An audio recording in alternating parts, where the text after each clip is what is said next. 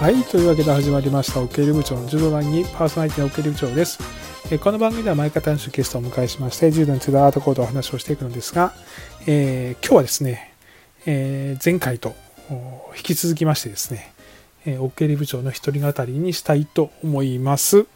え前回の続きからですね、え今回は66キロ級についてお話ができればなと思いますんで、よろしくお願いします。ということで、早速僕が66キロの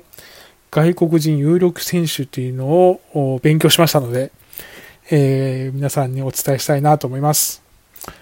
えっ、とですね、この階級結構わかりやすいかもしれないです。えっ、と、まあ、も、最もここの階級で、えー有力だと言われている外国選手は、もうこの方ですね。韓国の、韓国のアン・バウル選手ですね。ワールドマスターズも優勝してますし、タシケントも優勝してると。まあ、とにかくですね、あの、まあ、オーソドックスな担ぎ技が非常に上手。もう、いろんな試合のハイライトを見ても、とにかく担ぎ技で投げまくっていると。で、それ以外ではですね、足払いと言ったらいいのかしら、コストと言ったらいいのかしら、やっぱり担ぎ技を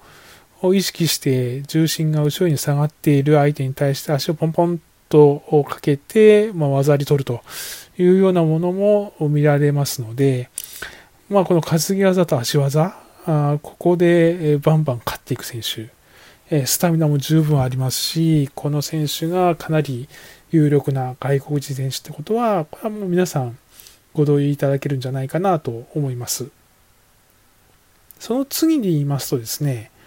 イタリアのロンバルド選手ですね。えヨーロッパ選手権優勝してますし、ついこの前行われました世界柔道で決勝で、え丸山選手に巴投げで負けたんでしたかね。でもまあしっかり2位になってますと。で、この選手は、まあ、担ぎ技、一本強いのようなものも多いんですけど、とにかく肩車ですね。えー肩車入ってから押し込んだり、あるいは通常の肩車の方向に投げたり、こう一回入ってから諦めないっていうところがすごいですね。一回入って相手をどっちに崩していけば、あ技あり取れるかな、一本取れるかなっていうのを状況判断しながらえ変化させる。面白い選手ですね。この選手もえ非常に有力で、この辺りが今、ランキングも1位、2位あたりにいるんじゃないでしょうか。それ以外でまた最近目立ってるのはですね、ジョージアの、これまた難しいな、マルグレ、マルグベラシビリ選手、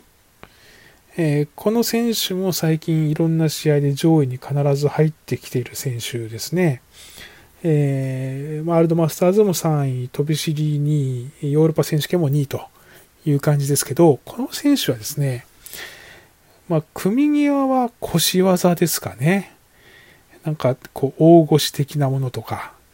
釣り込み腰的なものとか、まあ、あと払い腰。まあ、そういった、こう、腰技がすごく強烈で、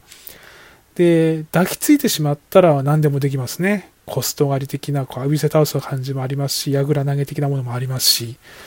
だからこれまあザ・ジョージアの柔道って感じでしょうか。まあ、このアンバウル、ロンバルド、マルグベラシビリ、この辺りが、まあ、硬いというか、必ず上位に食い込んでくるような感じがします。で、それ以外で、えっ、と、またタイプの違う選手でいくと、ウズベキスタンのルリヌリラエフ選手ですかね。えータシケントとかテルアビブで3位ぐらいに入ってると思うんですけれども、なんかすごく手足が長くて、懐深くて、なんか相手に指導が行きやすい感じのとこですね。なんかかけ、相手がかけてもかけ潰れちゃって偽装攻撃に見られてしまうというところですよね。なんで、5の線もうまいし、えー相手に指導が行きやすくなるしと。で、自らかける技ではやっぱ内股とか体落としあたりが強烈だなというふうには見えました。で、ここ以外になってくると、まず、混迷を深めてるのは、ロシア。あの、オリンピックに出れる資格、かつ、ランキングの上の方の選手が4人ぐらいいるんですね。えっ、と、確か、チョパノフ選手、グリゴリアン選手、えー、シャミロフ選手、アブドゥル・ジャリロフ選手だったかな。うん。で、このシャミロフ選手が世界柔道も3位入っているし、グラン火山も3位入ってますね。すごい器用な柔道で、その、なんか、完全密着というわけじゃなくて、巴投げとか内股とか5の線もできるという選手なんですけど、この選手か、あとは、その4人の中ランキング一番低いんですけど、最近なんか勝ちまくってるチョパノフ選手アントアンタルヤも3位、カザも優勝なんか襟持っても背中持ってても何でもできる感じですね。内股と小外、あと遠間からの櫓投げとかもあるんで、なんかすごい息のいい柔道するという感じで、こっちの選手が出てきた方が、なんか怖いかなという感じがしますね。まあ、この辺り、あ、ごめんなさい、あともう一つはですね、モンゴルですね。モンゴルも強烈な選手2人いましてですね、ガンボルド選手というのと、ヨンドン・ペレイン、ペレンレイ選手？で、なんかガンボルド選手は、どっちかというと正統派な柔道に近いモンゴルの割にですね、なんかそのモンゴル柔道、モンゴル相撲系ってわけじゃなくて、結構本当しっかりとした柔道されて、なんか顔もなんかちょっとこう、やさ男的にかっこいい感じですね。えー、それに引き換え、このヨンドン・ペレインレイ選手は、こう世界柔道も3位入ってるし、タシケント2位入ってますけど、なんか何が得意技だかわかんないんだけど、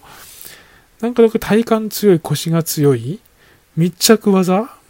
なんかもう、とにかく粘戦する感じのタイプ。この選手、僕、現役だったら絶対やりたくない選手ですね。この選手は、今多分、ランキング的にはガンボールド選手が上なんで、ガンボールド選手が出てくるかもしれませんけど、このヨンドン・ペレイ、ペレンレイ選手、言えないな。まあいや、この選手が出てきたら、なんか、ある意味ちょっとやりにくい選手なんじゃないかなと。ちょっとポカもありますけどね。あと、あの、細かいことですけど、終わりの例をちゃんとしませんね。まあ、どっちが出てくるのか、まあ、どっちが出てきても有力選手かなと思います。そんなところかな。あと、まあ、塗り、あ、違うな、えっ、ー、と、デニス・ビエル選手、モルドバ？なんか、この選手、すごい技切れる選手で、対応としてポン飛び込んだり、あと、まあ、密着系もできるし、オールラウンダーなんですけど、最近ちょっと、パッとしてないかなという感じなので、えー、まあ、上の方には上がってきにくいのかなと思ってます。ということでおさらいです。えー、66キロ級の外国人有力選手は、あ韓国アンバウル選手、イタリアロンバルド選手、えー、ジョージアマルグベラシビリ選手、この3強、えー、さらにはウズベキスタンのヌリラエフ選手、えー、モルドバのデニス・ビエル選手、あと、ロシアは4人のうち誰が出てくるか分かりませんが、チョパノフ選手だったら怖いかなと。シャミロフ選手の可能性もあり。モンゴルは、えー、ガンボルド選手が出てくるのか、あるいはザ・モンゴル柔道、えー、ヨンドン・ペレインレイ選手が出てくるのか、といったところでしょうか。えー、この辺りの選手と、えー、安倍選手がどうで、どれぐらいの感じで、えー、金銀どうなるかっていうのは、また動画の方でお楽しみください。というわけで、以上66キロ級の有力外国人選手でした。今日も短縮を話してきました。ありがとうございました。それまででございます。